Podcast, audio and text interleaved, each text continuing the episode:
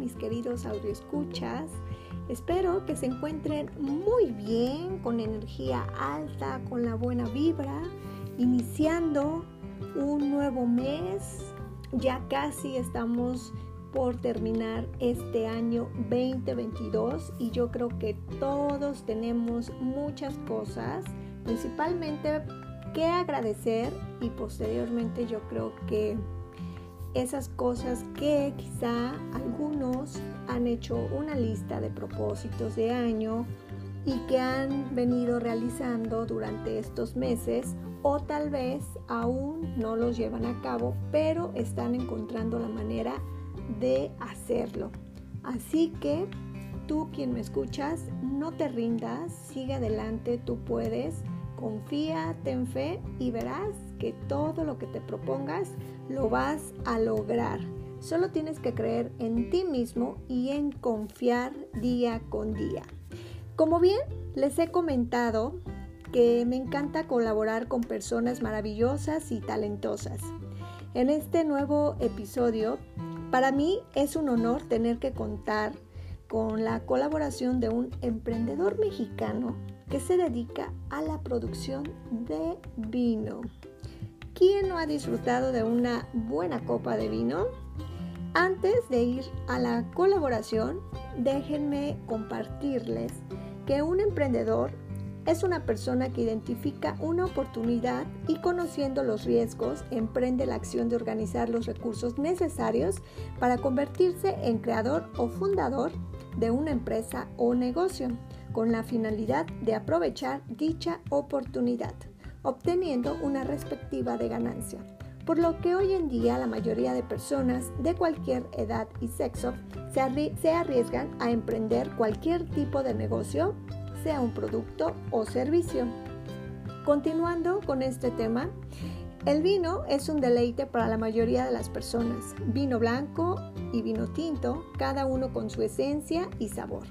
En lo personal, soy fan del vino y he probado algunos y este vino en específico del cual eh, tengo esta colaboración, eh, lo probé como hace 5 años aproximadamente, si bien no me falla mi memoria. Y es un vino 100% mexicano llamado Papastac. Está buenísimo, súper recomendado.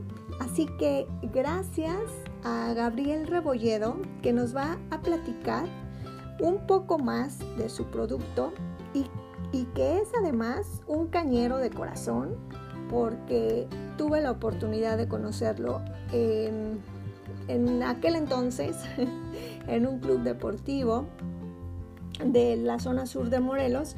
Entonces ahí fue donde eh, hicimos eh, esa amistad también y posteriormente él emprendió este su negocio y ahora lo invito a colaborar en este podcast, El Diario de Poli, para que ustedes también, quienes me escuchan, ya sea en cualquier parte de México o fuera de México, en otros países, eh, conozcan que tenemos eh, productos mexicanos 100%, tenemos jóvenes talentosos, jóvenes que emprenden y que sin lugar a dudas hay que pues apoyarlos, ¿no? Yo creo que lo importante es apoyar a a nuestros eh, paisanos, ¿no? Como decimos, los que están afuera, ¿no? De México.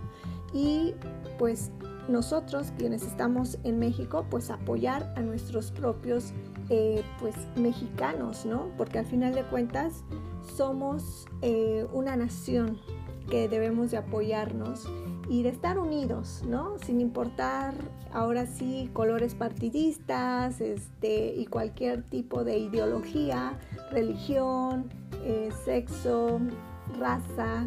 Yo creo que somos eh, mexicanos y que no tenemos que estar divididos de cualquier, pues ahora sí como que eh, situación o circunstancia sino que al contrario, debemos de apoyarnos día con día, apoyar a, nuestros productores mexicanos, a nuestros emprendedores mexicanos de cualquier producto o servicio, hay que apoyarlo.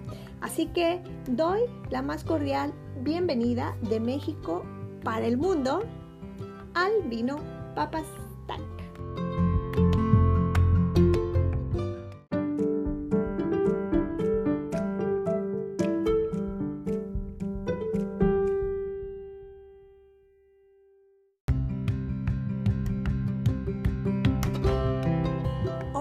Gabriel, muchas gracias por aceptar esta invitación para esta colaboración en este nuevo episodio de pues de este proyecto que vengo emprendiendo más o menos como hace ya un año.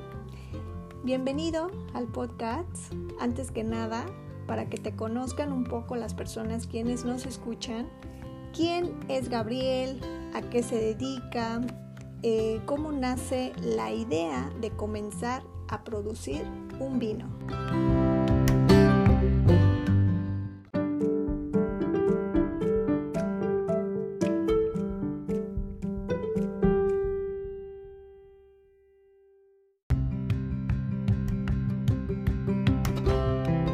Mi nombre es Gabriel Rebolledo. Este, tengo el gusto de conocerte a ti pues, por el equipo de Zacatepec hace ya unos ayeres. Y yo empecé, eh, estudié la carrera de administración hotelera eh, para el 99 y ya en mis últimos semestres eh, yo estuve trabajando en el Hotel Villavejar en Cuernavaca y tuve un amigo que trabajaba, que, que estudiaba perdón, en la competencia, era Euromar o Euroamérica. Una de esas dos. Bueno, eran dos, dos escuelas más. Y mi amigo se llama Eric Plata. Y él en una en, un verano eh, lo, invitaron o, consiguió prácticas en Ensenada, en Valle de Guadalupe. Cuando estamos hablando, digo, 2003, 2004 ya. Y este, él fue, él fue allá, estuvo eh, ahí un, verano haciendo prácticas y regresó y me platicó mucho de, pues de todo, todo ese mundo, ¿no? Estamos hablando que para el 2003, 4, 5, ahí era totalmente diferente a lo que es ahora. Eh, y, me platicó mucho. Él fue, luego al siguiente año volvió a ir, pero él ya se quedó más tiempo. Él también ya estaba graduado, yo también estaba graduado, y yo seguía en Villavejar y este y, me invitaba, me invitaba, me invitaba. Eh, yo después de ahí estuve trabajando en otros lados y en algún momento de, mi vida, un poquito por inseguridad en Cuernavaca, no sé si recuerdas cuando había descabezados, y estuvo muy, muy feo. Este, eh, pues las posibilidades en Cuernavaca eh, habían bajado, ¿no? En la cuestión de, de turismo, de empleo y trabajo. Pero este pues eh, por, por, esas mismas circunstancias yo, dejé de, elaborar y surgió la posibilidad de yo, de ir a Valle Guadalupe, a Ensenada, ya estamos hablando de los 2009 o 10. Eh, ya fui con mi amigo Eric Plata, él trabajaba para Hugo da Costa, que es un gran enólogo y, maestro de muchos, en un proyecto muy interesante que se llama La Escuelita, en, Porvenir, ahí dentro de Valle de Guadalupe, en donde te dan un curso en un verano. Este, hay gente que, que va una vez a la semana, paga el curso y ya. Pero yo fui como a ese curso, pero también a trabajar ahí, de fijo. Eh, tienes la suerte ahí también eh, se tenía, me parece que ya no, ya no, está como tal el proyecto, que invitaban a gente del exterior, entonces había enólogos, a mí me tocó el primer año que fui, eh, estaba enólogos de, Italia, enólogos de australiana, una australiana, France, de Francia y mexicanos que también estaban igual que yo, más los que iban cada, cada curso, cada fin de semana. Y ahí fue como, como este, eh, eh, aprendí un poco, mucho en parte por, mi amigo Eric Plata, que también tiene unos vinos espectaculares. Y yo le debo mucho a él. Y este. Y pues así fue, así fue mis inicios de cómo empezó la idea de producir. Ese primer año, bueno, ahí en la escuelita es un proyecto que te daban chance de, de hacer una barrica, una barrica son 225 mil eh, litros, y se podía compartir con una pareja de estudio, en este caso eh, Eric Plata, que ya llevaba más años, ya era un trabajador eh, de fijo, entonces este pues ya él producía un poco más y bueno, hizo el proyecto ahí conmigo. Y ya de ahí me, gustó mucho, no es lo que es ahora, estamos hablando de 2000, esa, en esa ocasión, digo 2009, 10, y el vino mexicano sigue siendo eh, eh, todavía eh, no tan, tan famoso, pero en esa época era muchísimo menos. no tenía esa proyección que, ya cada, cada año va subiendo, ¿no? Estamos hablando que en esa época yo creo que ibas a un restaurante y había 2% de vinos mexicanos y lo demás era de varios otros países.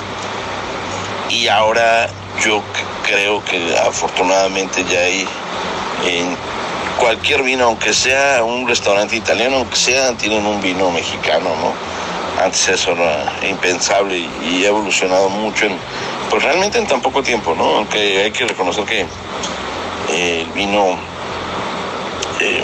pues lleva miles de años aquí, desde la conquista, eh, y bueno, desde Domecq, ¿no? No sé si ubicas ese vino, y bueno, por X circunstancias se, perdió mucho eh, eh, esa costumbre, porque México era un, era un, país que consumía mucho vino, pero bueno, eso es tema de otro, otro costal.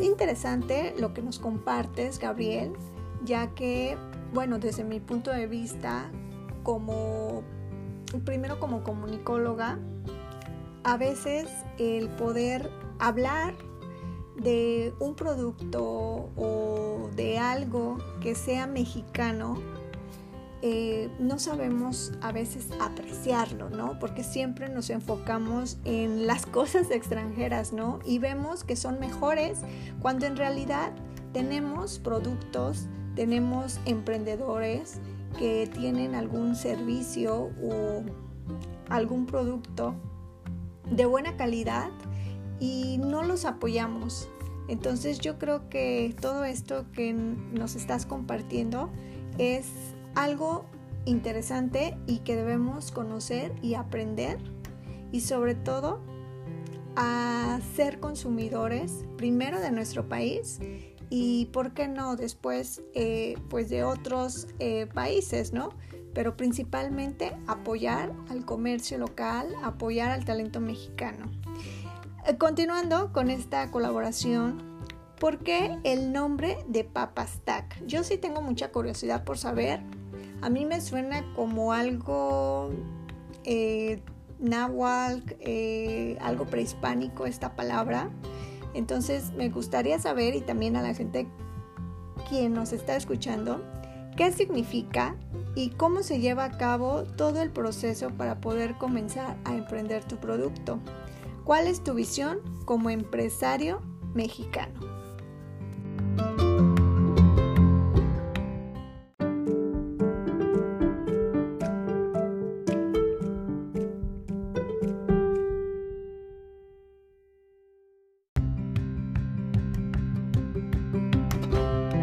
El nombre Papastac, o por qué dice Papastac, eh, es un... Yo buscaba algo mexicano, pero que no fuera tan, o sea, como lo típico, ¿no? Que Choloscuincles, Xochitl, Tenochtitlan, una cosa así. Yo quería algo, sí, mexicano, pero que este, no sonara tan. O sea, que fuera fácil, vaya. Y investigando un poco, eh, historia, eh, en México no hay un dios o en las, entre, los, entre las culturas eh, prehispánicas no hay un dios, ¿no? Como Baco o algo así, no, no había. Y investigo un poco eh, en, en diferentes culturas y en el Códice Florentino de Fray Bernardino de Sagún surgió o, vi eh, una deidad que decían que se llama Papastac. Eh, ellos hacen mucha referencia a, la luna, a los conejos, en la cultura mexica. Y había 400 conejos, por eso hay, hay mezcal, por ejemplo, con ese nombre, 400 conejos y esos 400 eran como 400 dioses, 400 deidades, ¿no? Cada una con una personalidad diferente. Y este, pues, uno era Papastac, ¿no? Que era un enervado, tener, y se encargaba de, de, de, como castigar a las personas que bebían y como que malacopeaban, ¿no? Más o menos es eso. Este, eh, eh, es, de ahí viene. en, el, en el Códice Florentino hay una descripción un poco más, más grande, pero más o menos de ahí, ¿no? Y, este, y así fue el nombre, eh, el por qué, pues yo te lo expliqué un poquito en la, en, la, en la, anterior pregunta, y el proceso fue ese, o sea, eh, mi amigo y ya de ahí, ¿no? Ya como que me gustó mucho la idea, la verdad. creo que vi que podía ser pues una buena inversión, eh, un poco cuando viendo que, el área que trabajaba en, turismo por, cuestiones este, de seguridad y todo, luego no, estaba del todo eh, bien.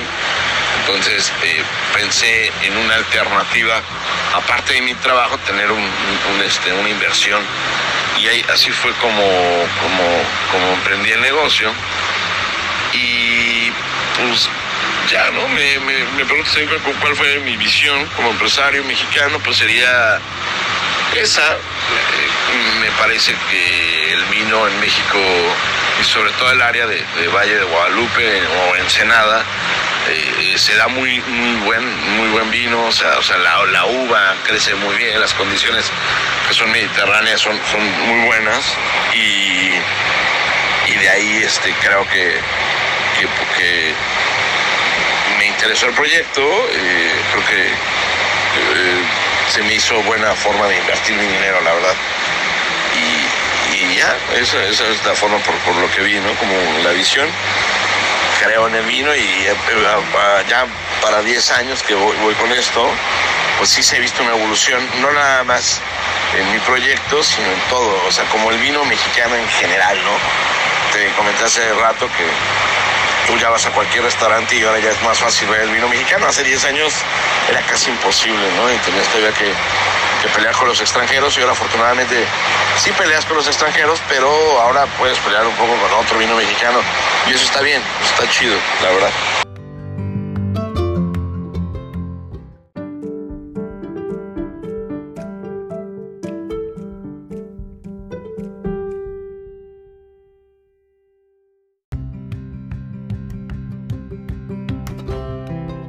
Pues muy interesante con el nombre de tu vino.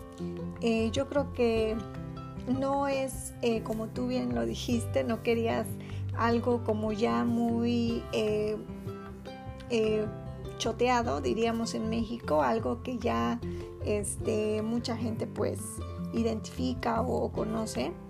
Y que sin lugar a dudas también es muy difícil a veces o, más, o como tú lo mencionas, hace 10 años que el vino mexicano se estuviera ahora sí como que teniendo un auge principalmente dentro del país y ahora verlo hacia afuera, ¿no? Es un proceso paso a paso, pero considero que hay un buen vino mexicano. Yo el único que he probado es el tuyo, Gabriel, y sinceramente me encantó, está buenísimo pero eso fue ya creo hace como siete años que lo probé. Tendré que comprarte una botella de vino porque sí, la verdad vale la pena eh, este vino mexicano. Y pues bueno, eh, independientemente de, pues de todo lo que uno conozca o aprenda de los vinos. Es un emprendimiento padrísimo porque aquí en México, eh, pues como bien no hay mucho que lo produzcan, igual y sí, pero ya como hace 10 años, como tú lo mencionaste, no era tanto, ¿no? Entonces ahora eh, muchos eh, empresarios o quienes tienen viñedos comienzan con esta parte de la producción del vino mexicano. Y, yo ubico algunos lugares aquí en México, principalmente hay una ruta por allá, eh, por el semidesierto mexicano, que estamos hablando del estado de Querétaro, esa parte, ¿no? Esa ruta que le llaman la ruta del vino y del queso, que hay este, viñedos famosos y que año tras año hacen diferentes actividades para que la gente vaya a, a deleitarse perdón, con una buena copa de vino. Y vale la pena conocer también diferentes tipos de vino, ¿no? Entonces, pues continuando con esta colaboración contigo, eh, mi querido y estimado Gabriel, eh, pues me encanta esa iniciativa que tuviste junto con otras personas. ¿Ha sido difícil el emprender vino mexicano? ¿Dónde lo producen? ¿Cuántas botellas de vino producen al año? ¿En qué partes de México lo venden? Es decir, ¿en dónde o cómo pueden adquirir tu producto? Las personas que nos escuchan, tanto en México como en otros países, y has pensado exportarlo? ya que estamos aquí eh, hablando del vino mexicano, compártenos esto para quienes nos escuchan y puedan adquirir tu maravilloso eh, producto.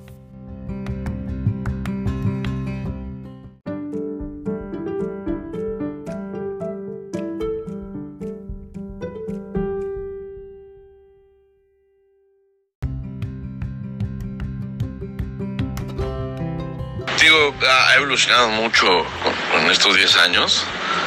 Eh, te puedo decir que donde yo estuve en Escuelita El Porvenir, eh, cada vendimia, las vendimias son más o menos en los veranos, han variado ahí sí un poco por el clima. Y, pues ya hay mucha gente que produce vino, ¿eh? O sea, la verdad sí hay muchos, muchas este, vinícolas, yo, yo, no, yo no tengo un campo de cultivo, yo lo que hago eh, es que compro la uva y ya se procesa para hacer vino, ¿no? Eh, eh, pues sí, ha sido no, no difícil, la verdad es que afortunadamente creo que ha ido creciendo poco a poco. Nunca, también ojo, no hay que compararnos con países del viejo mundo que se le llama al vino, Francia, Italia eh, en la cantidad de litros eh, por país estamos, eh, no aparecemos en el mapa, ¿no? Pero me parece que el vino mexicano es un vino, es un vino complejo, es un vino con, con cierto cuerpo que se lleva muy bien justamente con la comida mexicana, ¿no? Somos como muy condimentados en ese, en ese aspecto y el vino también. Entonces le ayuda mucho a, las fusiones que ahora hay y toda la cuestión de, la comida, ¿no? Eh, yo, yo produzco en, Valle Guadalupe, en Ensenada, eh, ahí justamente con mi amigo Eric Plata en San Antonio de las Minas, en su bodega. Eh, la cantidad de botellas, pues, de, cada año varían. el año pasado, este, se produjeron alrededor de cuatro barricas de vino tinto y de vino blanco que fue un par, un par de bar, no, un poco menos. Estoy diciendo como un cálculo, el, vino blanco eh, que, produzco no tiene barrica, pero eh, como te dije al principio, una barrica son 225 litros, que este, son más o más menos 24 cajas. Cada caja eh, son 12 botellas.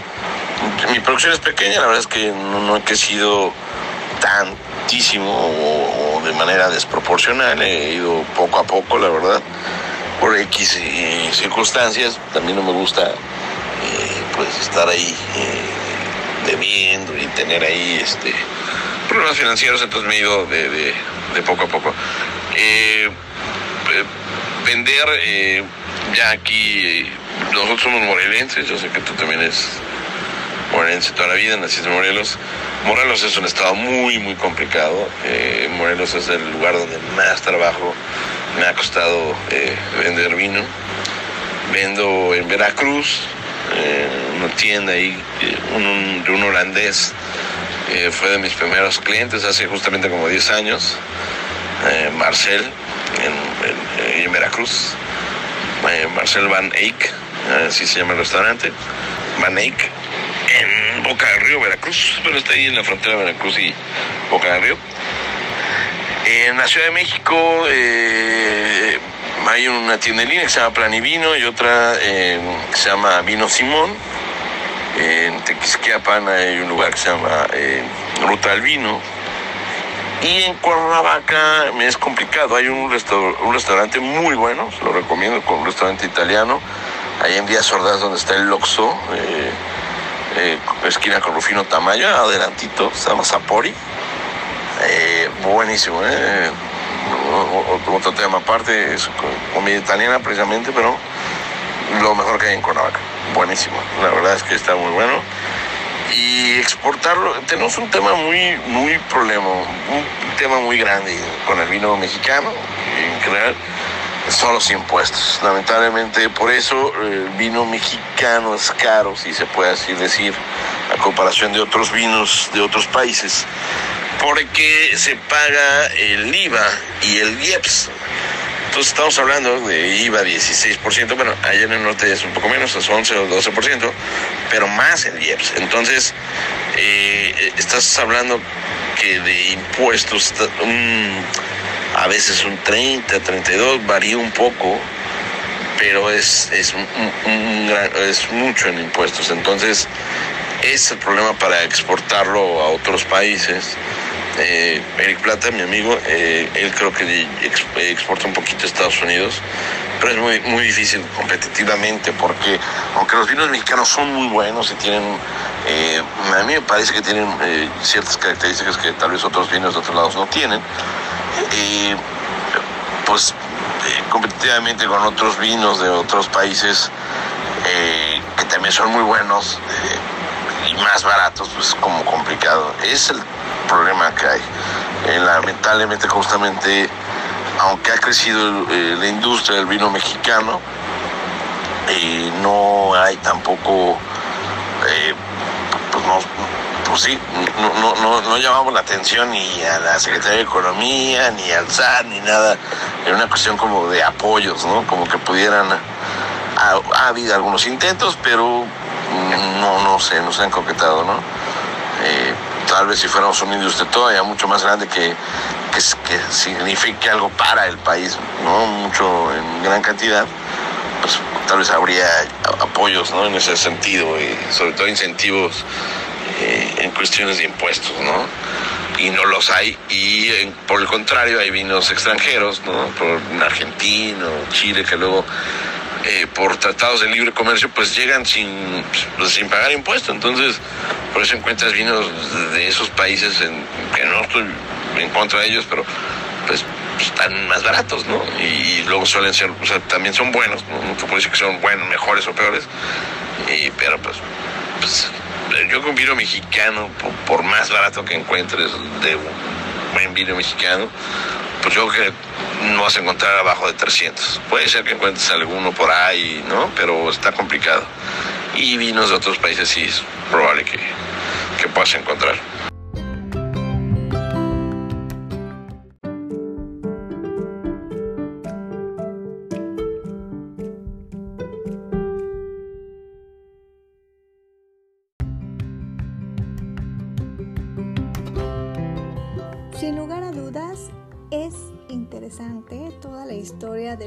Papa Stack. Y pues bueno, tú como buen catador de vinos, ¿qué es lo primero que buscas en tu vino para poder deleitar a tus consumidores? En tu opinión, ¿qué países se te hacen buenísimos en cuanto a la producción de vino y por qué? Y aquí en México, ¿has visitado algún lugar donde se produzca el vino? ¿Cuál o cuáles?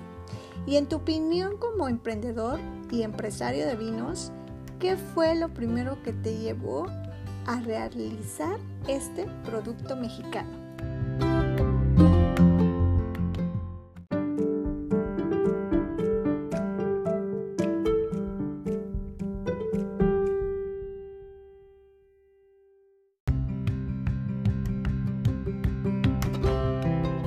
Llevo más o menos 10 años produciendo vino.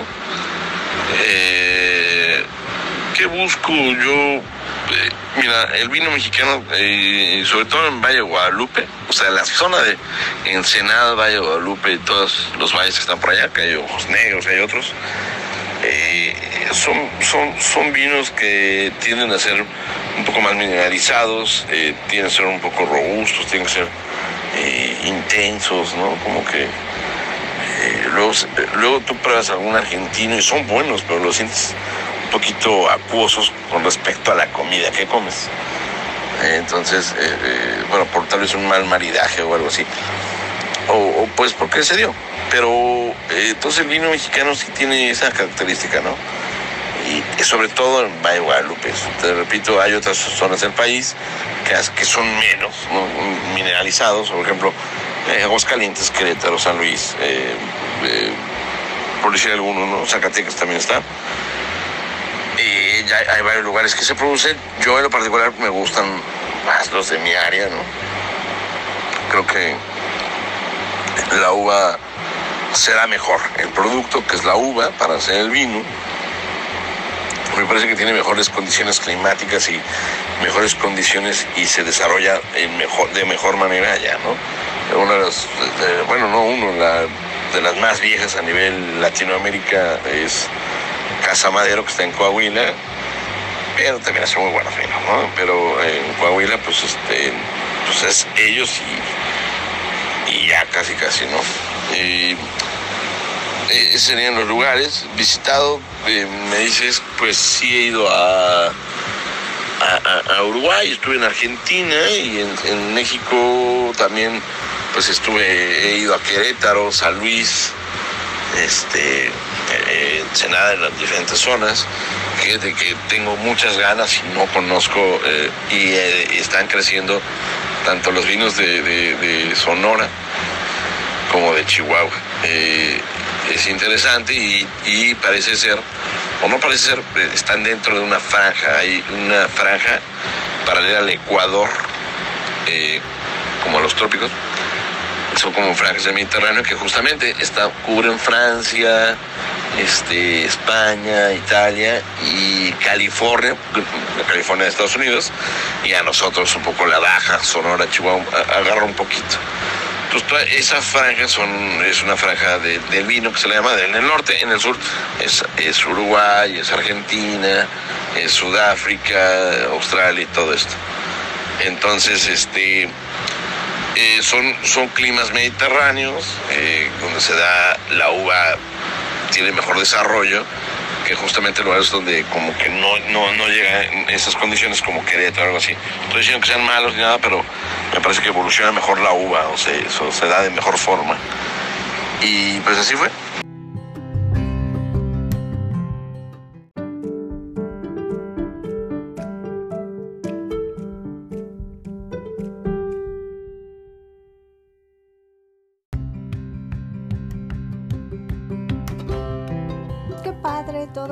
Que nos estás compartiendo, Gabriel.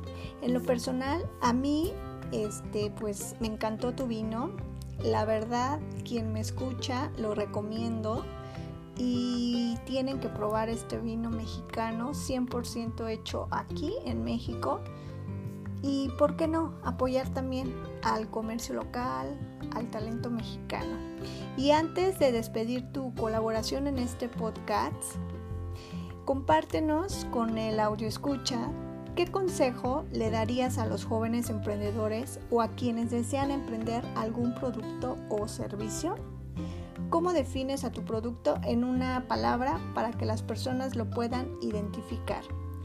¿Y cómo te encuentras en las redes sociales para que conozcan un poco más de tu producto y la gente también te siga y contactarte por si en algún momento le interesa conocer y probar el vino mexicano Papastá.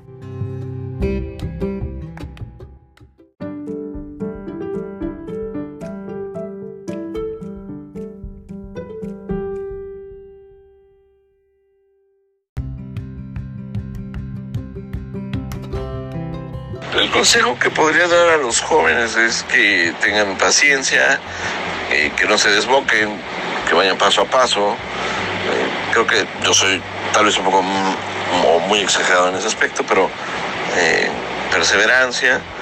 Yo no me considero todavía, después de 10 años, que sea un exitoso al 100%, quisiera ser cada vez más, más grande, tener un mercado más grande, pero eh, pues es poco a poco. Yo creo que no hay que desesperarse y también, también justamente saber qué, es la intención. Mi intención es, mi intención por lo menos es tener un buen vino de calidad y que tenga su, su propia identidad, que no tenga este pues que no sea, no te puedo decir que es un vino artesanal, porque hay, hay, hay, equipos que se manejan y todo eso, pero que no sea tampoco así súper comercial y, que pierda esa identidad.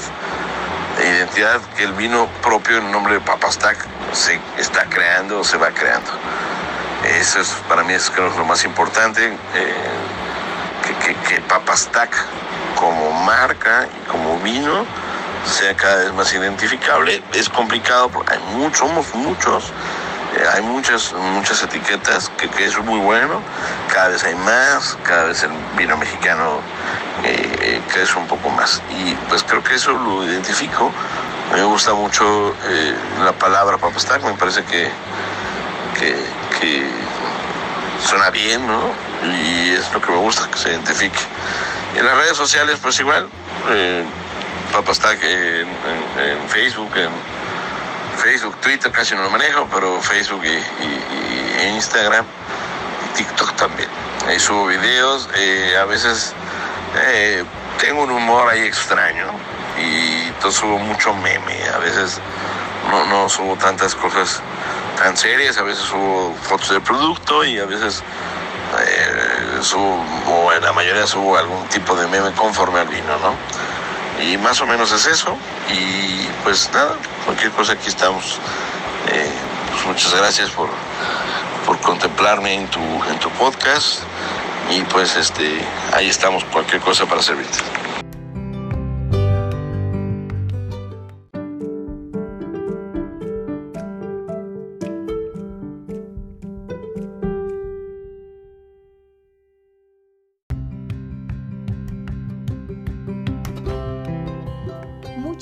A ti, Gabriel, por tu colaboración en este podcast, por compartirnos también parte de tu historia de emprendimiento y sobre todo de tu proyecto El Vino, que yo creo que es tu pasión, lo que haces y disfrutas también el poder producir vino 100% mexicano. En lo personal te sigo en tus redes sociales y por lo que me he percatado en estos últimos días, Estás en proceso de producción de tu nueva vendimia 2022. Qué espectacular ver el trabajo que realizan. Muchas felicidades. Te deseo a ti y a todo tu equipo de emprendedores mucho éxito en tu negocio del vino. Sinceramente, quien me escucha, ya sea en México o en otros países, tienen que probarlo.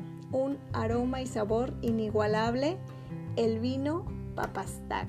Así que a tomar vino mexicano y para los que me escuchan en otros países, conozcan de este vino mexicano y dense la oportunidad también de probarlo eh, cuando vengan a México o contacten a Gabriel a través de sus redes sociales y pues si quieren o desean adquirirlo, adelante, contáctelo. Entonces es pues una manera de apoyar a nuestros emprendedores mexicanos. Sigan a Papastack en sus redes sociales, los invito. Y pues bueno, por otra parte, les voy a hacer un comentario un poco fuera de contexto. Eh, les quería hacer una dinámica para ganarse un vino Papastack, pero con eso de que no participan, mejor ya no la hice.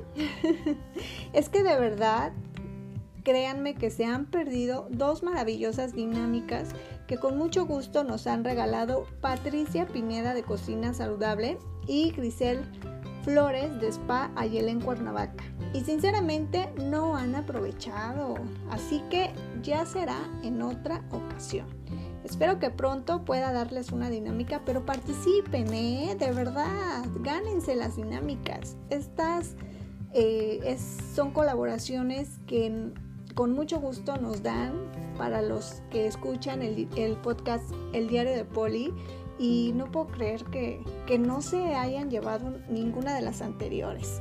Pero bueno, ahora sí, antes de despedirme, quiero también hacer un, hincapié de que los países que, que escuchan este podcast, como bien lo mencionó Gabriel, no es de que estemos en contra de otros vinos ahora sí extranjeros, ¿no? Que, aquí consumimos en México, sino que está hoy dando a conocer también el vino mexicano, el valor del vino mexicano y claro que hay muchos vinos eh, pues con un sabor riquísimo que son extranjeros porque hasta yo he probado vinos extranjeros, ¿no?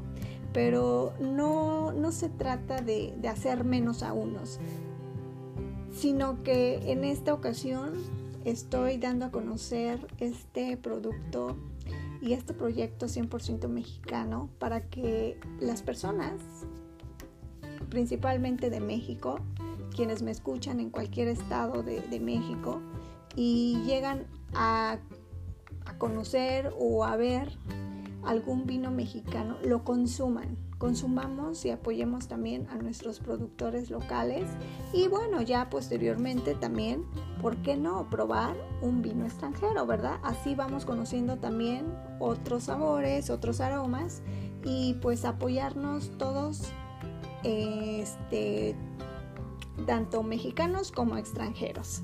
Así que pues muchísimas gracias por escuchar este nuevo episodio que con mucho cariño preparo para todos ustedes y agradezco el tiempo que se tienen pues para eh, tener aquí un tema que conocer o que aprender. De verdad lo aprecio y valoro mucho. Les deseo un mes de 31 días colmados de salud principalmente, felicidad, abundancia, éxitos, amor, buena vibra y bendiciones en sus vidas que sigan logrando sus sueños y disfruten cada momento. A brillar todos, vivan y disfruten todos los días. Y no se olviden de ser felices, estén donde estén. Así que feliz mitad de semana ya, qué rápido se están pasando los días y yo creo que va a volar esto porque cuando menos nos demos cuenta, a la vuelta de la esquina ya vamos a tener lo que es Navidad y fin de año. Así que cuídense mucho, un abrazo para todos, gracias por escucharme en cualquier país que te encuentres y también aquí en México, muchísimas gracias por escucharme. Nos, nos escuchamos, valga la redundancia, en el próximo episodio de este podcast, El Diario de Poli. Hasta la próxima, chao chao.